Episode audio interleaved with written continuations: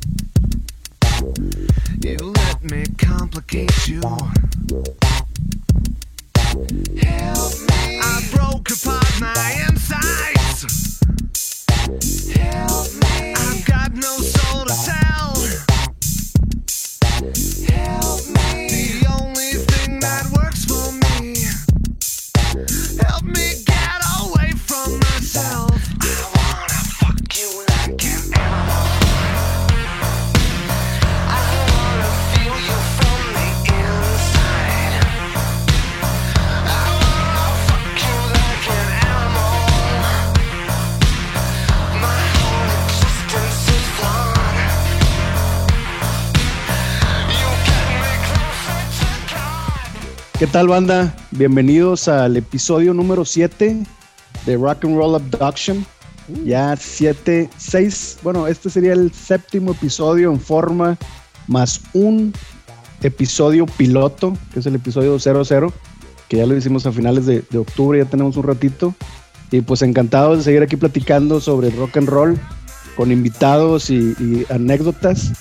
Mi estimado compadre Alex, ¿cómo estás compadre? Bien, bien, compadre, aquí no cuenta. Agradecidos y pues sigue echándole ganas, como tú lo dices, transmitiendo de acá desde Monterrey, Nuevo León, en vivo. y un saludo a toda la racita que nos sigue escuchando y nos sigue a través de Facebook también.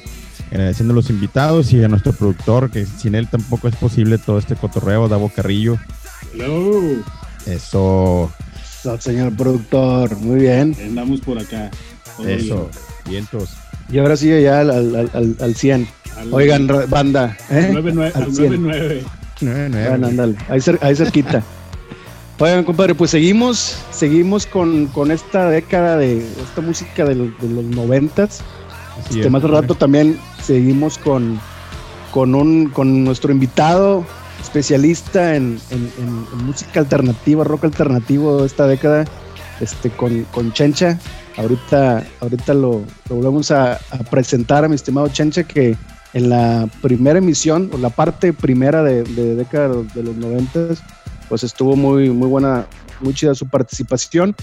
Y abriendo ahorita, por ejemplo, este episodio, compadre, con Closer de Nine Inch Nails. A lo mejor los true, los true dirían, espérate, pues eso no es rock and roll.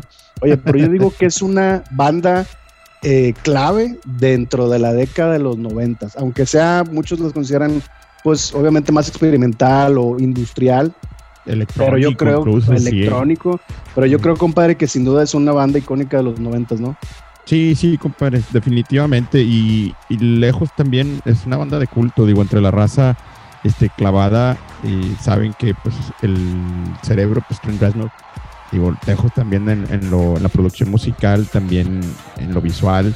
Tienen un show, pero genial, ¿no? Digo, la raza que he tenido la oportunidad de ver a Nine Inch Nails en vivo, pues, saben del show que estamos hablando, ¿no? Digo, también hay músicos, está ahí el compadre el de Filter, de ahí sale, ¿no? De los Nine también. Richard Patrick, así es, también Exactamente. salió de ahí, que incluso andaba ahí quejándose el, el vato de que como que no lo trataba tan chido el tren Reznor. Pero pues el vato Este- está igual, compadre. Sí, no, está el, el perro para el hueso, ¿cómo es? ¿Dónde lo habría visto? Sí, no, pues ¿dónde Sí, lo habría sí, sí. aprendido? ah? Este, pero pues ya ves, Filter también, pues obviamente figura dentro de esta, de esta década con, con buenas rolas como eso de Nice Así Man, es. Hey, man, Hey, nice Hey shot. Man, Nice Shot, ¿no? Así es. Estaba basada en los hechos de creo cuando le disparan a Reagan en los 80s. Pero pues está muy chida la rola. Y pues este, estos de estos vatos de Nine Inch Nails que vinieron por ahí del 2006-2007 aquí a Monterrey junto con Stone Temple Pilots que fue un showzazo. Lo hemos platicado, sí, fue un conciertazo y, y como dices tú, compadre, man- eh, también la mente detrás de Nine obviamente es Trent Reznor musicalmente, pero también visualmente en la banda, este y obviamente lo que presentaba en videos y, y en los y en los conciertos en vivo. El juego de luces que traía era era show, era, era increíble, ¿no? Sí, sí, sí, compadre, una cosa bien tripeante, la verdad, sí trae un show bastante, bastante alucinado. Y como tú dices, digo, lejos de que el género pertenezca esencialmente como que rock and roll, en realidad aquí también la cuestión que hay que reconocer es lo musical, la trayectoria y la influencia que ha tenido en la década. ¿no? Es correcto, definitivamente. Eh, de hecho, fíjate que, que hablando, pues hay, hay muchas bandas que obviamente pues no vamos a poder cubrir todas Es las de correcto. esta década. Por ahí estas, esta semana en, en mi cuenta de Instagram, me- me- no sé cómo di con una de las vocalistas de una banda noventera también que se, no sé si todavía exista, no, no, no, no llegué a ese, a ese punto. Si existe todavía o ya no, que se llamaba Veruca Salt, Sí, no sé si no. la recuerdas, Sí, sí, este- no, compadre. con la rola de, de creo que se llamaba Cedar. Sieber, ajá. Ajá, que pues pegó bastante, ¿verdad? Y obviamente me, me escuché, me, me fui ahí a, a ver un poquito sobre el post, sobre la banda, di con la rola, di con el video y creo que esa, esa canción sí es ya del, de los 95 para arriba y Sí, pues vino a, a mi mente muchos recuerdos de obviamente pues el, el Café Iguana cuando íbamos ahí los jueves de café, que por cierto Uh. saludos a Rodrigo Ríos, el, el Fonny ahí del café, este, que también ha escuchado ahí el, el podcast, saludo mi Fonny, que pues todas esas bandas, este, noventeras, pues las, las programaban ahí los videos, también te acuerdas los viernes de café ahí en el Nostromo, en ¿Cómo no? el Coco Loco, también era, eran todas estas bandas, eh, ahí ponían, pasaban sus videos, y este, y una de las bandas, compadre, porque sabemos que durante toda la década, pues reinó mucho Pearl Jam, Nirvana, aunque este cuate se tronó y se voló los sesos ahí 94, pero siguió con mucha vigencia en los 90 Nirvana, Así Soundgarden, Stone Temple Pilots, Alice in Chains. Fueron ahí como que los que estuvieron mucho más presentes y con un montón de bandas, pero una banda que se nos ha pasado eh, platicar, que pues viene de los noventas y vino también a, a mi punto de vista a revolucionar mucho en cuestión de, de música, eh, que era una mezcla, por así decirlo, entre un poquito, pues obviamente hip hop con, con bases sólidas de rock, que Sí. tenían una, una base muy sólida de, de- de guitarra, eh, bajo y batería, y toda la carga política este, y contestataria que traía las letras de Rage Against the Machine. Claro, claro. Y pues ahorita doy pie a nuestro invitado, el señor Daniel Plasencia, el Chencha, que en Chencha, mi estimado, bienvenido. Una vez más, muchas gracias, compadre, por, por conectarte, por platicar. Venga, venga. Y este, Rage Against the Machine, mi Chencha, ¿qué Muchas onda? gracias. No, bueno, pues eh, Rage es de los del 92. Este es cuando cuando salimos con con Rage, lo empezamos a ver también ahí como como decía en el la en el episodio pasado que todo salía de MTV. Estabas empezando a ver. MTV, MTV y, y pues increíble cuando en, en esa época yo que estaba, como les decía, impactado por los ritmos así cortados de, de Helmer, las baterías como que con ritmos medios hip hoperos eh, neoyorquinos. Sale luego Rage ya con una voz, como dices, este, eh, con, con mensaje político, pero ya haciendo rap. O sea, ya, ya una, un, un, un ritmo diferente en la voz, este, que también a mí me, me voló la cabeza y que creo que revolucionó bastante y trajo eh, muchas bandas alrededor que, que se inspiraron en ellos, que, que ya venía como que esta onda así hip hopera con, con, con, con rock, con, ya lo había hecho Anthrax en su momento, Es. este, Ey. estaba Biohazard también estaba saliendo por ahí con, con su rap y, y hardcore, este, pero pues no, ninguno tuvo la fuerza de, de Rage Against the Machine que desde yo desde que escuché así el, el primer las primeras notas de Bomb Track del, del primer disco así fue que wow como, como decías repetitivo de que la rola va quedito y luego va fuerte y luego pero increíble con pues con cuatro elementos así de que súper sólidos, súper sólidos, Brad Wilk en la batería con ritmos, una batería que se oye inmensa y, y- y ritmos bien sencillos, pero que hijo, los toca de, de manera impresionante. Este, una, una banda pues legendaria, ¿no? Ya. Me quedé con ganas de verlos, hombre, iba a ir al, al Coachella y pues se nos vino la pandemia. Ay, va- no me digas, ya- tenías boletos y todo ahora para, para a ver. ya estaba listo, Es- venían con Sí, tour, de hecho, se habían juntado para armar un tour recientemente, ¿no? Sí, iban a tocar en festivales, eh, pues iban a estar en el Coachella, eh, no, no recuerdo exactamente dónde más iban a estar, pero por ejemplo también en México iban a estar, pero en, Sí. en- en Nuevo México o algo así, como que más tema político de que estar ahí por cierto, cierto tema político, de carga Sí. política, y acá pues en, en el Coachella, en el festival más importante, ¿no? Eh, Pues sí, te acuerdas que también este, llegaron a tocar en Chiapas, güey, en el momento en que traían acá la onda de los Exacto. zapatistas, ¿verdad? Sí, sí, sí. Sí, pues siempre, siempre con ese mensaje y camisas así del ejército zapatista. Sí, cómo no. Ah, ¿cómo sí. no? Tronaron Tenían eso. una playera, ¿no? Creo. Claro, güey. Tienen una rola inédita que nada más, este, creo que salió en, en ese concierto en Chiapas, güey. ¿Y te acuerdas cómo se llama, compadre? Nah, no, me, déjame, déjame, te la busco, compadre, pero sí, sí, creo que por ahí traen un Órale. de un concierto no que se hizo exclusivamente en Chiapas y, y viene capiroteado, ¿no? Y entre ellos viene Rage Against the Machine, que a mucha raza le sacó la de onda porque, ah, chinga, pues en qué momento anunciaron que iban a ir para allá, ¿no? Sí, ¿y allá por qué? O sea, ¿qui- ¿quién Sí. los va a conocer? ¿O qué? El, el venue que donde puedan tocar, bien, bien complicado, pero pues sí. Les importaba más su mensaje que, que, que el tema monetario, siempre fue así.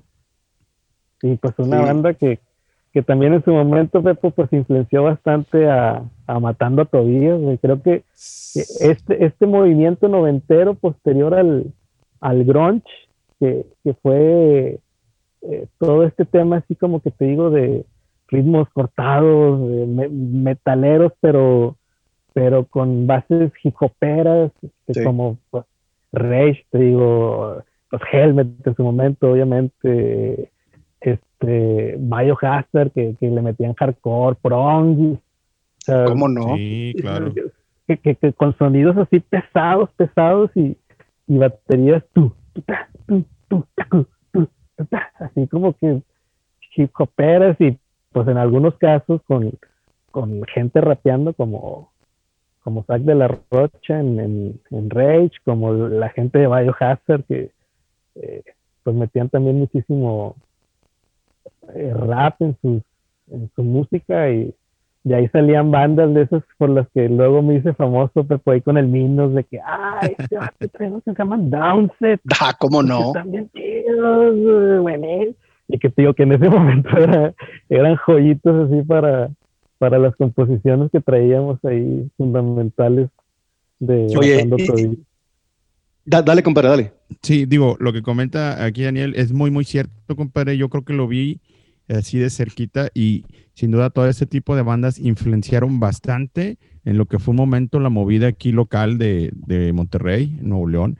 Llegué a ver más de cinco bandas con la onda así muy, muy, muy influenciada, ¿no? No, no voy a decir que igual, pero no. Sí, sí se notaba que algo estaba pasando del otro lado y acá nos llegó así bien cañón, bien cabrón. Oye, ¿cómo no? Nosotros. la flor de lingo, ajá. Claro, a pensar. No, no, dale. La, la, la flor era uno, por ejemplo, cuando también estaba eh, 6-8 Pasto. por muertos, ¿no? Pasto. 6-8, Pasto. Este, Eh, el, el video, pues cuando salió Plastilina Mosh, el, el primer video de Niño Bomba, pues súper mega inspirado en, en Beastie, ¿no? Sí. Exactamente, así rapeado y rock, exacto. Eso yo creo que se quedó aquí y y de- realmente tuvo mucho impacto. Yo recuerdo lo primero, la primera amalgama que vi así de rock y rap fue la rola que pues, es del 75, creo, la de Walk This Way de Aerosmith, Sí, que no. empieza con una base, una traca este, del Joey Kramer que es, pues es mera, meramente hip hop y la han ampliado muchas veces. Entonces Así creo es. que ahí finales de los 80 se, se, se juntan con, con Ron DMC Sí, es el que remake. órale, qué loco. Y luego en el 91 es Anthrax con Public Enemy.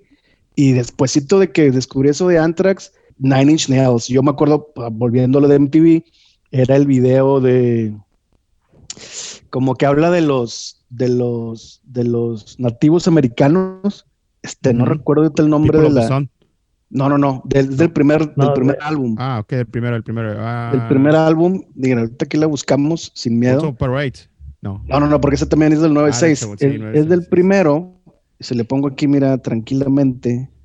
Rage Freedom. Against Freedom, exactamente. Freedom. Esa rola que tiene mucho que ver lo que platicamos ahorita, que es un mismo riff y que empieza así tranquilito, quedito y va escalando, va subiendo hasta que explota, ¿no? No, buenísimo, buenísimo, porque salen, hay muchos, hay muchas imágenes, el video pues obviamente de- dejó un impacto porque hay imágenes, mezclan imágenes como de, de los nativos con un, con uno o varios shows en vivo de Rage y eran un desmadre, ¿verdad? Y dice, oye, ¿qué onda con estos locos cabraventándose y la madre? Este, y con toda la, la, tonalidad del, del- de la voz de, de Zack de la Rocha, y pues obviamente vas aprendiendo, entendiendo un poquito que pues trae mucho contenido político de, de, de lo de pues lo que pasó hace mucho ahí con, con los nativos americanos en Estados Unidos y demás. Pero a mí me impactó y como dice Chencha, pues me voló los sesos también y definitivamente un gran influencia para Matando a Tobías, la banda que teníamos Chencha y yo en los noventas y para muchas bandas, ¿verdad? De aquí en Sí. Monterrey. No, claro, claro. Sí, Sí. pues en ese, como decía Alex, fue todo un movimiento de- del cual fuimos parte. Unos eran, eh, se fueron más al hip hop, como decía Celina, ya, control. este, otros más, más pesados, como, como La Flor. Nosotros éramos un poquito más hardcoreeros, o sea, Sí. ahí de- dentro del mismo, del, de la misma base, había como sus, sus diferentes brazos donde cada quien agarraba su banda como Furens también con el Ciro, Oh, que sí. ya era, no. era otra banda acá también súper hardcoreera. Y Sí. aunque no era tan hip hop, también lo- los, los ritmos vocales así como que eran eh, pues cortados, eh, pues hardcore, hardcore así, Psico Firol. Sí, sí, sí. Me acuerdo que también hubo, hubo movimiento de, de hardcore aquí a nivel este local. Eh, tenía un compa en la facultad, eh, creo que te comentaba, compadre Pepo, la banda Ajá. que se llamaba Por Vida, ¿no? Ah, cómo no, sí. Sí, sí, sí.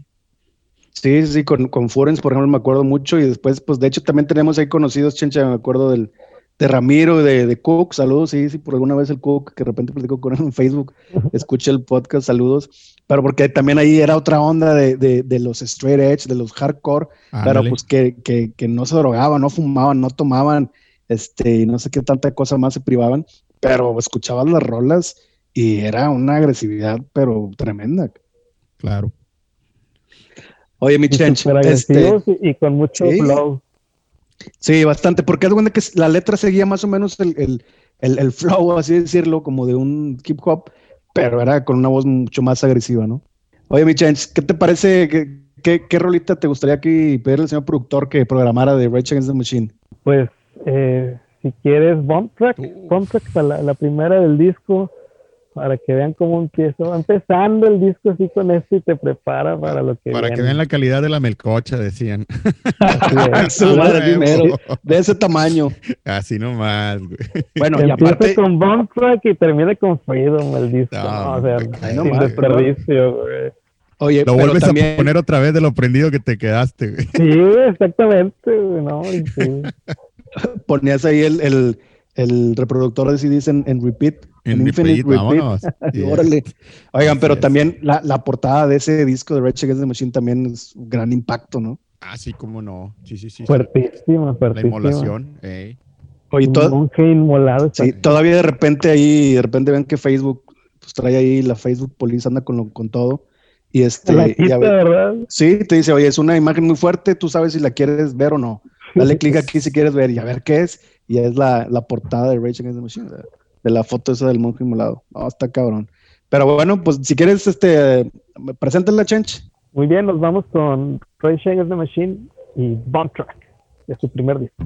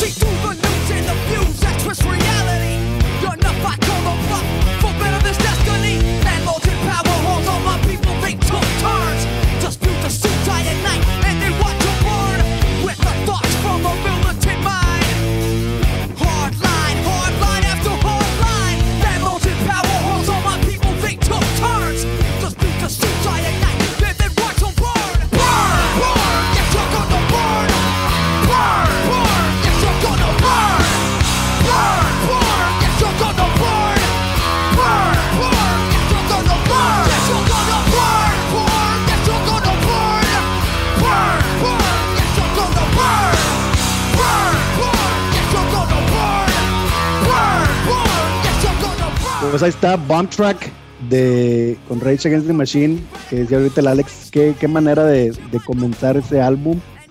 Y platicábamos ahorita también de cómo, cómo empieza el, el riff de, de menos a más y luego entra con un riff con un ritmo muy peculiar, mi chencha, ¿no?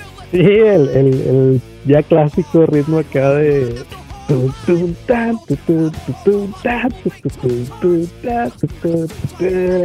O sea, la, la, algo que, que, como decíamos ahorita, lo, lo imitábamos bastante así varias bandas de que ah, algo que vaya así como que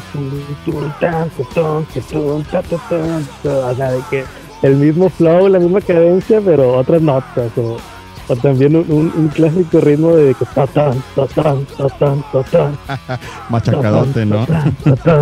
de que Super Corn en su momento si era lo hacías con tambores o, con- pero todo el mundo lo hacía, era, era, era un clásico, Frank lo hacía, Korn lo hacía, Helmer lo hacía, todos eran y pues obviamente todos nosotros siguiéndolos. No, sí, pues obviamente nos, nos llegaba mucha, mucha influencia estando acá en Monterrey, pues cerquita de, Estados Unidos, de la frontera con Texas, y pues siendo que también mucha raza aquí en Monterrey tenía familiares en Houston, San Antonio, entonces era un poquito como que más fácil en esos tiempos eh, eh, que se nos pegaran esas, esas modas o esa, esa música que llegara a nosotros más fácil. Y ahorita hablas de, de Korn, mi estimado Chencha, que es una banda que pues también obviamente influencia, eh, es una influencia para Matando Teorías, la banda que teníamos. Y yo recuerdo que no escuché la, la, la rola principal del, del primer disco de Korn, o la exitosa que fue la de Blind, la que empezó Blind, realmente con, con, el, con el ride, sino que en la, una estación de radio en Houston, la Buzz 96.5, no sé cómo se llamaba, que era puro alternativo. Eh, fue una rola, creo que es el track número 3 de ese disco debut de Korn, que empieza con, con, la, con la guitarra. Obviamente estos cuates ya también con- se- es más, es más eh, auditivo la, afinación de las guitarras y del bajo, que están afinados en, en sí o algunas rolas está en la, pero es una afinación con una distorsión que, que, pues no es lo que yo estaba acostumbrado a rolas de, metal, por ejemplo, que empieza taran, taran, y es el último, bum, es el low end que armaba este, la sexta cuerda o la séptima en este caso, que estos cuates tenían Ibáñez de siete. Este, me llamó mucho la atención y pues que, la escuché toda la canción y luego la estuve cazando, fíjate cómo era antes, la estuve cazando para poderla grabar en un tape hasta que lo conseguí. Y, y me acuerdo mucho cómo entra toda la cuestión rítmica en esa canción, que es la batería de, de David este, Silveira o Silveria, no me acuerdo cómo se apellida el cuate. Muy buen traco de Korn. Y, y escuchas luego el bajo y dices, oye, todo así sangoloteado, ¿verdad? todo el clacateo que tenía ahí el- las cuerdas del Fieldy, que dices, ¿qué, qué chingados es esto, cabrón? Entonces, ¿eh? Sí, dale. No, no, que ni las puedes identificar de que uno, como bajista, de que ah, chinga, ¿cómo, cómo va, güey? No entiendo, güey. Oye, ¿qué, ¿qué nota estás haciendo? Porque yo no, Alex, también como que aventaba, este cuate avienta puro, pues, en esas rolas se oye puro eslapeo, ¿no? Sí, sí, sí, sí, es puro chicoteo y aparte, este, estaban muy saturados lo, lo que me comenta un camarada, este, le mando un saludo a José Miguel de Robertis, que traían muchos subs, ¿no? Escuchabas mucho, mm, muchas cosas como esas, ¿no? Ah, ¿cómo no? Sí, estaba, estaba lleno de cosas así en los discos, ¿no? Y más, las guitarras de siete cuerdas que se volvieron una novedad con Sí. estos vatos, hacían que todo sonara, pero gordísimo, güey. O sea, una cosa muy, muy, muy chida. Sí, súper, súper pesado. Y esta rola que se llama Need to, como que necesidad de, eh, pues es del, es del disco debut de, de Korn, por allá de salió finales o el último cuarto de, de- del 94. Pero esto a mí es lo que da pie, más que nada, o da entrada al, al- al nacimiento de lo que pues vendría ya este, aflorando mucho a finales de los 90 y sobre todo a principios de los 2000 el, el famosísimo New Metal, ¿no? Sí, así es, es correcto, compadre. Y esta banda, pues digo, no la pude ver hasta, hasta que vino aquí, creo que en el 2001, Sí, con... Black ¿Con Label quién? Society. A ver, espérame. Es que vin- vinieron una vez y y abrió Black Label Society en la Arena Monterrey y luego después volvieron a venir a la al Banamex, pero creo que ya venían solos, ¿no? Bueno, se hace- esa del, del, del que vino con Black Label, yo fui. De hecho, pues Ujú. fui, obviamente, quería ver a, a, Zacarías Wild, sí, y no. me quedé, obviamente, todo el show, pero creo que fue antes. No vinieron con. Hijo de su madre. ¿Por qué no hice la tarea, cabrón? Este, pero me acabo, de, me acabo de acordar. Se me hace que vinieron primero al, al Coca-Cola, Ok. Como por ahí Sí. del 2001, 2002, ¿no te acuerdas? Sí, puede ser, compadre, pero creo que venían como que en paquete, ¿no? Los traían con otras dos, tres bandas más. Sí, claro que sí, sí. sí, sí. Y luego ya fue creo que 2006 o 2007 que vinieron a la arena y, y se me hizo un poco raro la, la- la que viniera con Black Label, pero dije, no, pues vamos, ¿cómo no? Sí, bueno, porque Este- ya, ya, ya eran como un estelar. Y fíjate que cabe destacar ese punto que estás mencionando, compadre, porque se pusieron mucho las pilas, la, la raza de, de logística y producción con las bandas, que te agarraban cuatro o cinco bandas y ahí tienes el famosísimo Family Values, ¿no? Oye, ese Family Values también, pues obviamente noventero, y la primera sí. edición de ese festival, pues traía obviamente a Korn, creo que traía, era Blim Biscuit, que fueron como que los grandes, pero Sí. creo que traían a Mudvayne también, traían, no sé si a, a Deftones también, También. Eh, había unos cuates que ya pues se, se medio pintaban ahí, este, como maquillaje, ¿no? Pero creo que los de Orgy, ¿te acuerdas? Orgy, sí, claro, eran los que sacaron la de, eh, ¿cómo se llama este? Un La cover de New Order, ¿no? ¿no? Sí, Sí, Blue Monday, exactamente. algo Blue así Monday. creo. Este, pero fíjate, esta onda de con, con este disco de Korn que fue producido por Ross Robinson, mucha es, fue- sacó un sonido muy característico de, de, de Korn y después ya de ahí, pues este cuate como que tiene mucha mano en todo esto del new metal que, que yo creo que Sí. es para, para las siguientes emisiones, pero pues se subieron al carrito Slipknot obviamente, este, hasta Machine Head también, Sí, cómo no. Sepultura, Sepultura sin duda ahí con el, con el Roots se sube Ajá. y agarra este sonido de que bájate todo hasta, hasta sí o la y que suene lo más guango posible, ¿no? Sí, de hecho me acuerdo mucho en una revista, una revista haber leído un artículo sobre el Rod Robinson, que así gachamente y tajantemente, Rod Robinson, el hombre que mató a los solos de guitarra, güey. A su madre. Ah, pues mira, bueno, el, el- él, él tiene mano en el de Machine Head, en el de, que creo que se llama The Burning Red, Ajá, sí, sí, sí. Y pues ven- viendo cómo nace aquí también en el 94, sale, sale Machine Head eh, con un poquito más medio trash y, y- y- y groove metal, pero Groove un poquito metal, sí. este, más pesado, eh, pero con solos de solos de, de lira. El- Sí. Para los siguientes, el tercer disco que fue ese, Burning Red, haz de cuenta que exactamente como dice ese artículo, Sí. ¿sabes qué? Los solos de guitarra, ¿para qué los Me los quieres? quitas. Sí, me, los qui- exacto, me los quites, por favor, ¿no? Sí, lo- con, con Slipknot pasó lo mismo, ¿no? Y los güeyes con un nivel para tocar buenísimo.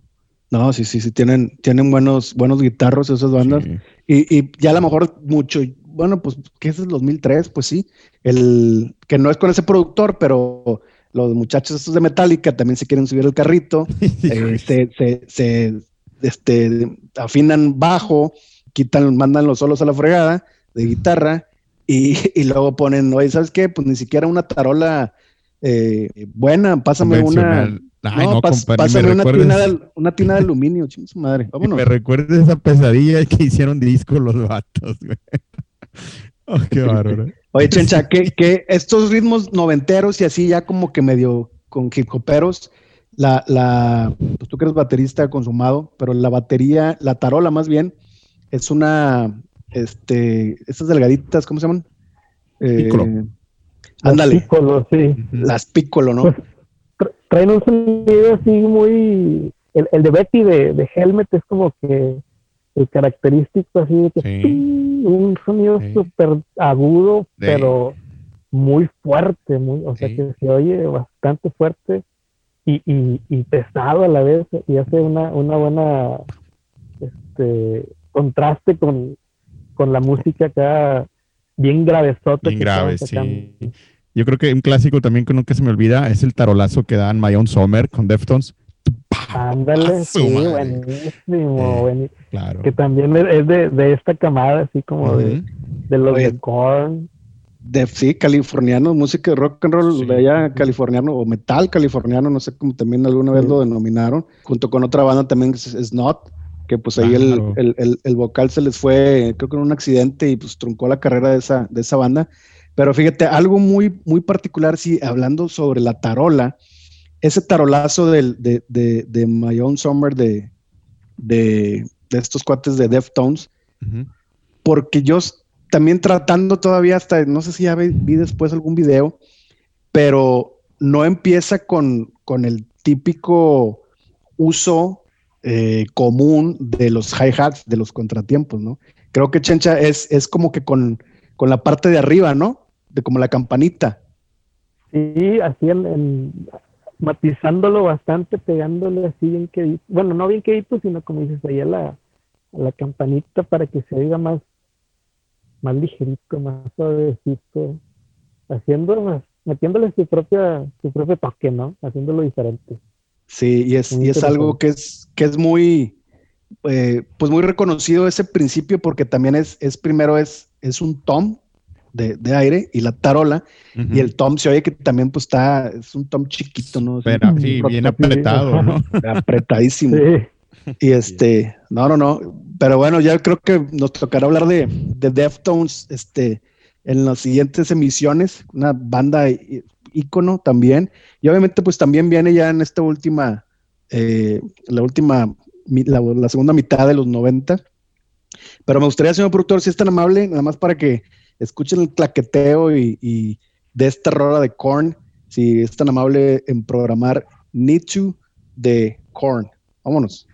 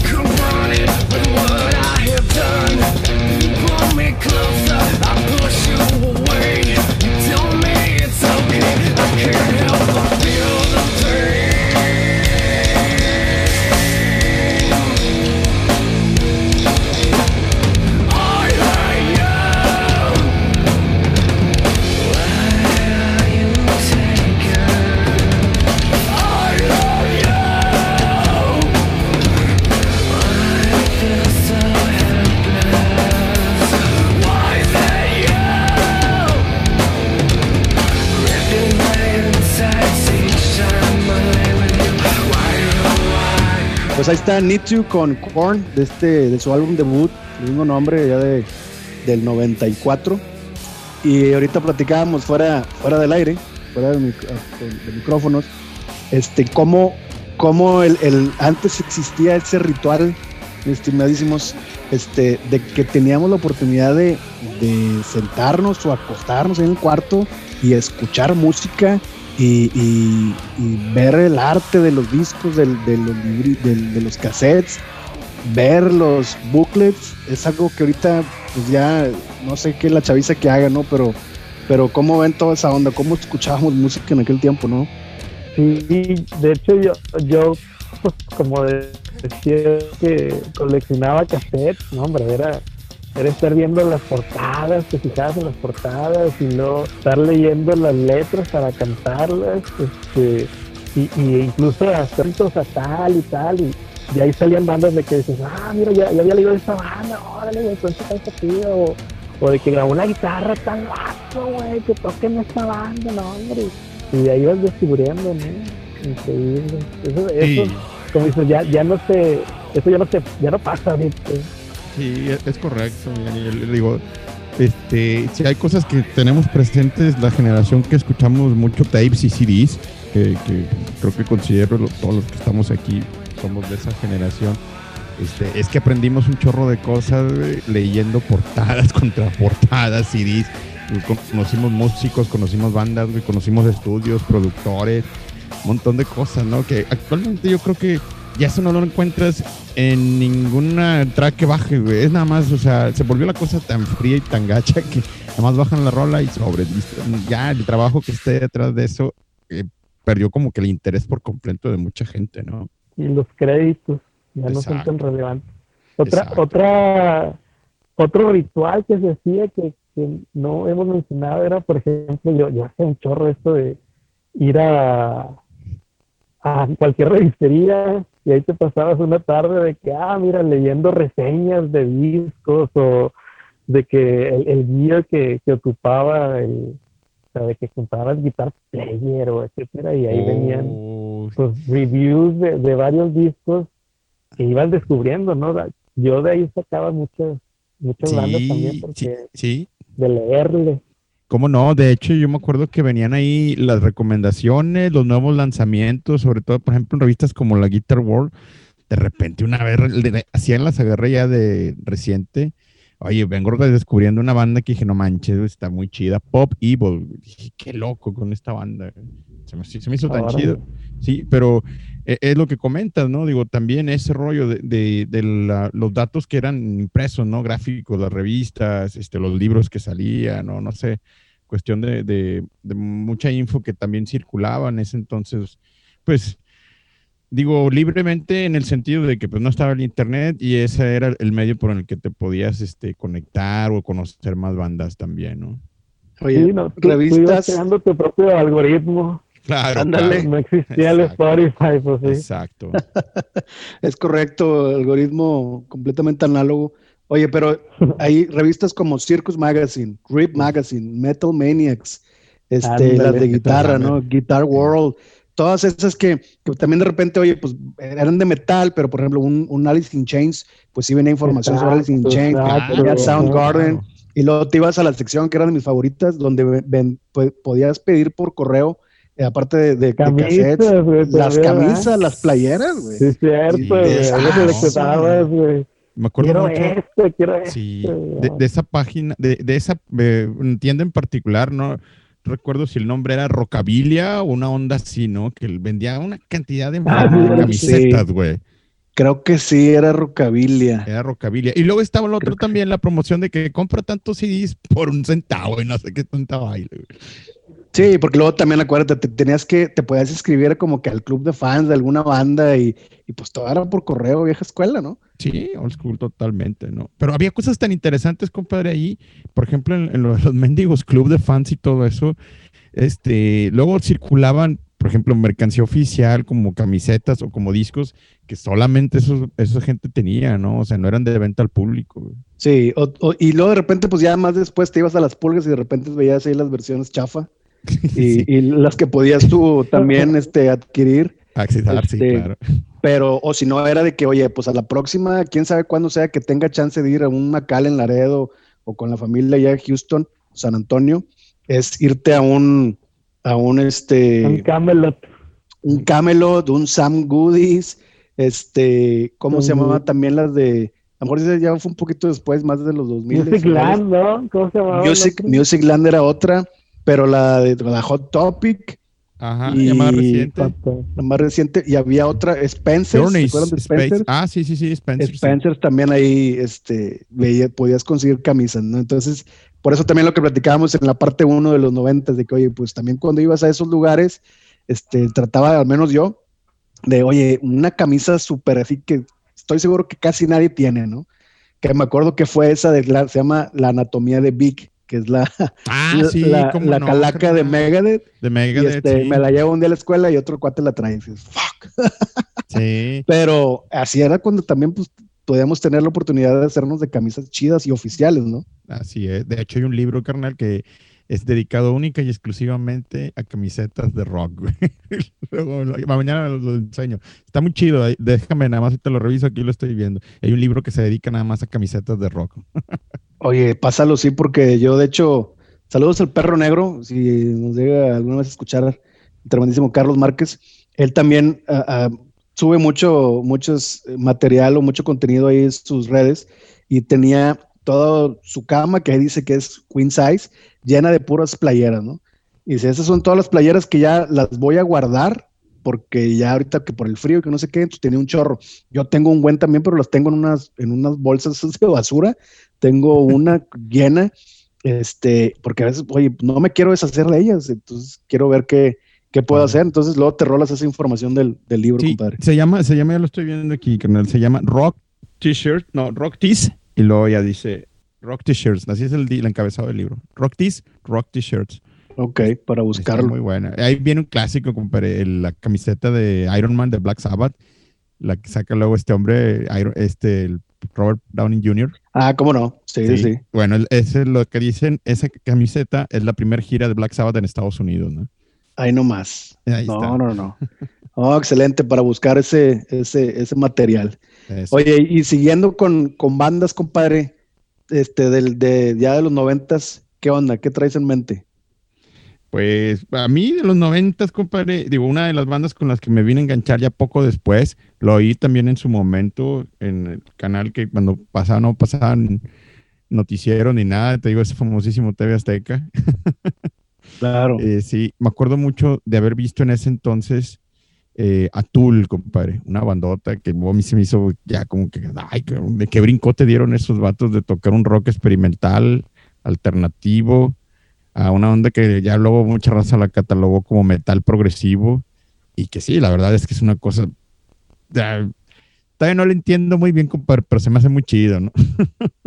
Oye, pero Tool ya es, es una banda de culto, ¿no? Sí, totalmente, totalmente. Acabo de ver la, la versión este, del último disco del Fear Inoculum eh, y ahí, ahí viene una edición especial que trae una pantalla, una pantallita LED, una loquera. Eh, el trip que se trae este, este, el guitarrista, el Adam Jones, que también es encargado mucho de lo visual. No, no, no, compadre. Te- es- ese, ese güey trae un mundo aparte en la cabeza, ¿no? Digo, también el show que es ver a Tool en vivo, que curiosamente no hay ningún DVD oficial de Tool en vivo. Todo lo que encuentres en Órale, es- esto no me lo sí, sabía. Sí, todo lo que encuentras es grabado en la red, ¿no? O sea, así de que celulares y todo eso, pero en sí ellos con un DVD no tienen, no, o sea, nada así lanzado oficial. Todo es así por puro random, ¿no? Pura gente que graba con celular y nada más, ¿no? Pero sí, sí, sí, la banda es un showzazo también verlo en vivo y este y trae unos musicazos, ¿no? Trae una onda muy muy loca. Digo, también lo tiene relacionan mucho con bandas de este como a Perfect Circle, como los Green Jelly, compadre, eh, y hay quien más, otra más, creo que es Pucifer, que esa banda en particular, pues sí, no, no es de mi completo agrado. Ya llegué a oír un CD de ellos y ay, cabrón. Nada más no. No, no, yo, no. yo no. Yo no los he escuchado. No, no te vas a perder de mucho, la verdad, es una, una opinión personal. Eh, no, no, no me, no me, no me ganchó tanto, por ejemplo, una Perfect Circle. Ese sí, el primer disco, el Merden Off, se me hace buenísimo, ¿no? Pero Oye, sí. oye, ¿llegaste a verlos en, en vivo a Tool? Sí, sí, compadre, cómo no. Los vi en la Ciudad de México, en el Palacio de los Rebotes.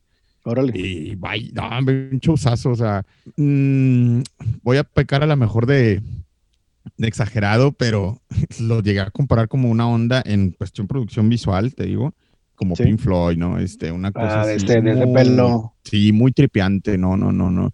Y el sonido eh, también era una cosa bestial, ¿no?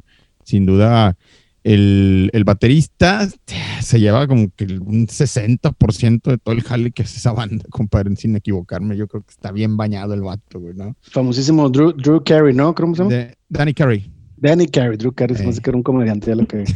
Comediante. Danny. Danny Carey, es que creo que son primos, güey. Este, ese sí, pues es un, es un, es un monstruo de, de, de baterista. Sí. Y he escuchado yo, no, no, realmente no, no conozco mucho el repertorio de, de, de Tool, pero me llaman mucho la atención muchas, que muchas canciones empiezan con intros de, de- de la batería y son, son leaks ahí del, del- del- de la traca que, que pues tienen su chiste, ¿no? Y este cuate realmente se ha dedicado a, a, a- a lo que a- tú lo mencionaste, a cómo empezaron, ha evolucionado, pero tremendamente. Sí, y compadre, una cosa así también eh, que es impresionante es lo que comentamos, por ejemplo, tipo el fenómeno de Alice in Chains, la, la emisión pasada. Tool oficiales tienen nada más este, cinco discos, ¿no? Oye, pues es que este, el Fear Inoculum salió, no sé cuántos años tardan tenía, ¿no? muchísimo en sacar discos. Sí, claro, o sea, la Sí, hacen, como hacen una emoción. nueve, güey. creo, del, del pasado. ajá. Bueno, fíjate, el 10,000 Days salió en el 2006 y después de eso sigue Fear Inoculum en el 2019, güey. No, cálmate los ojos, ¿verdad? Ah, no, 13 años. se toman su tiempo. Los, Oigan, bueno, es que por de- eso de- también tienen mucho tiempo en que en las redes de que, oye, este, eh, que ya viene disco de, de Tool y que sí, que no, pero por mucho tiempo yo veía hasta ya hay memes al respecto de Sí, que cómo no. de primero va a pasar esto antes de que eh, Tool saque un disco, ¿no? Sí, es correcto, compadre. Ibas a decir algo, Daniel, cuéntanos. Primero el Cruz Azul es campeón. Ah, hablando de, de Híjole. Alice in Chains. de Alice in Chains que, que decían que, que tienen poquitos discos. eh, no, no mencionaron el, en, en la pasada los, los dos EPs que tienen así acústicos del, el Zap y el Ah, Jar sí. of Flies que, híjole, para mí también se me hacen súper importantes dentro de, de, de su trayectoria por, por lo, lo que hacen en el, en el Unplugged, que Sí, para mí se me hace de los mejores unplugged de este, de- con, con un Lane Stanley en, en otro en otro plano, pero no, Sí. hombre. Sí, Este, sí, increíble. Sí, sí, e- es un blog, compadre, el de, el de Alice in Chains. Es un clásico, la verdad, digo, dentro de toda la cantidad de unplugs que nos estaba recetando MTV en ese entonces, este yo dije, este sí te lo compro completito, güey, está con ganas. Sí, de principio, de principio a fin. Y de hecho, de- creo que lo mencionamos muy leve lo de los EPs porque yo, me- yo me acordaba mucho de que fue el, el Dirt y luego pues el que sigue oficial es el del 90 y, ¿qué? 5, 96, el, el Alice in Chains donde viene el Chains. perrito. De Los tres patas. Ajá. Este, porque recordaba pues obviamente el video de, de Stay Away, ¿no? Que es un video como con monitos de arcilla que están en un, como en un, este, circo, algo así, y luego no excuses y todo que viene en el, en el Jar of Flies, ¿no? Este, pero pues sí, son, son EPs este, muy característicos de, de, de Alice in Chains. Oye, compadre Alex, este, Dígame. ¿y alguna rolita de que quieras ahí decirle al señor productor de, de, Tool y que es programar? Y sí, déjame ver, porque luego las rolas de Tool no hay ni para dónde escoger, compadre. Pero bueno, mira, este es del 96, del disco Enima. Y este está también muy, muy chido. Algo de ahí, me gustaría, por ejemplo, la rola. Ah, 46 and 2. Y es buenísima. Ahí sí, el señor productor nos complace con algo de Tool, del disco Enima 46 and 2.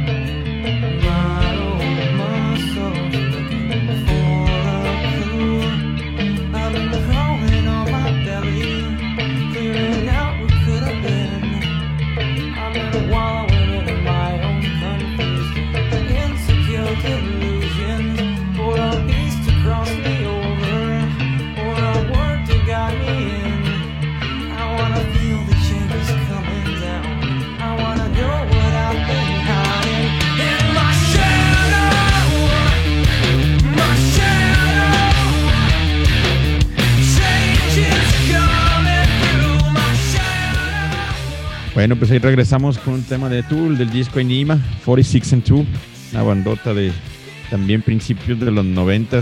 Bueno, esto yo creo que están un- cinco años en una década y luego cinco años en otra y ahí se la van llevando, ¿no? Con sus discos, güey. Se la no puedo- Sí, cabrón. Que no te puedo decir de...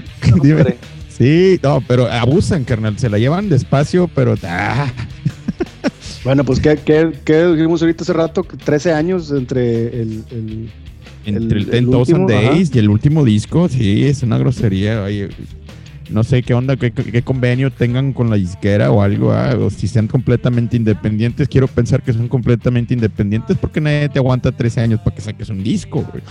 Sí, no, y pues tienes que andar poniendo, subiendo material ahí disponible cada ratito para que estés vigente, pero pues estos muchachos no necesitan eso.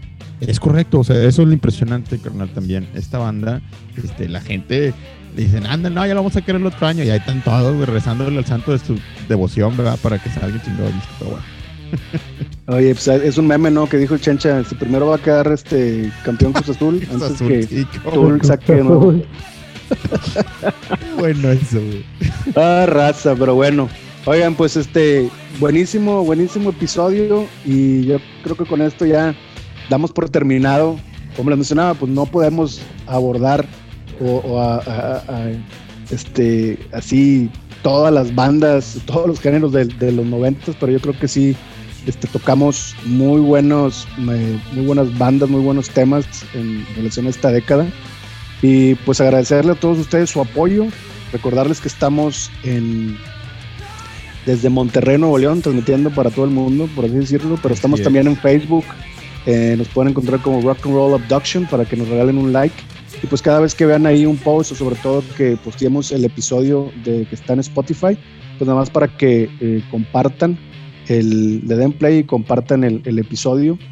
Y pues agradecerle a nuestro invitado, a Daniel Plasencia, el Chencha. Muchas gracias, compadrito, Muchas gracias, por carnal. tu pa- participación. ¿Algún comentario final? No, muchas gracias a ustedes por invitarme. Muchas gracias por invitarme, en serio. Este, bien padre platicar de esto, de recordarnos de anécdotas, incluso cuando tocábamos y todo. Es, es volver, es algo que, que me gusta bastante. Muchas gracias, la verdad. Eh, un, placer estar con ustedes y, y, pues platicando un poquito de, de, esta, de esta década de, bandas que pues en lo personal me marcaron bastante que, era el, el hardcore y, y como que ondas de, de, de rap, Downset. Este, había otra banda eh, que dijimos fuera de, del aire animal, que también Ah, es cómo buenísima. claro. este, y yo creo que poder poner la, la canción de Sol de, de Animal del Nuevo Camino del Hombre. Creo que había un riff ahí que te gustaba mucho, Pepo, de esa, de esa rola. ¿Cómo, Es una buena rola para cerrar. ¿Cómo no? De hecho, ese riff de este fue pues fue de mucha inspiración para una rola de Matando, que es la de la de. Venganza, que pues esa rola ahí relata un, un suceso y un pues un primero que nada un saludo muy especial a nuestros compadres al, al Minos, al Ciro y al buen Dave, este compadritos del alma del rock and roll, este que esa rola de venganza pues trata ahí sobre una, una bronca que nos metimos ahí en casa del Minos hace un buen Álgame. y, y relata relata toda esa rola cómo, cómo pensábamos vengarnos de unos malandros ahí que los que nos bronqueamos pero hay un riff que es como el riff principal también de, de- de esta rola de venganza que está inspirado en este riff de, de, de esta rola de sol de, de animal que pues banda también noventera que pues obviamente también tiene mucha influencia Oye, espérame, Chancha, antes de que la mandes, nada más también agradecerle al señor productor. Muchas gracias, mi estimado señor productor, por, por las amenidades y por los tecnicismos. Y eso, ah, yo pensé que no, ya, ya te había sido. Bueno, este, pues ya está. Muchas gracias a todos, mi Chancha. Y pues adelante, vamos con esa rola, Chancha. Adelante, compadre. Terminamos entonces en Rock and, Rock and Roll Abduction con Sol de Animal.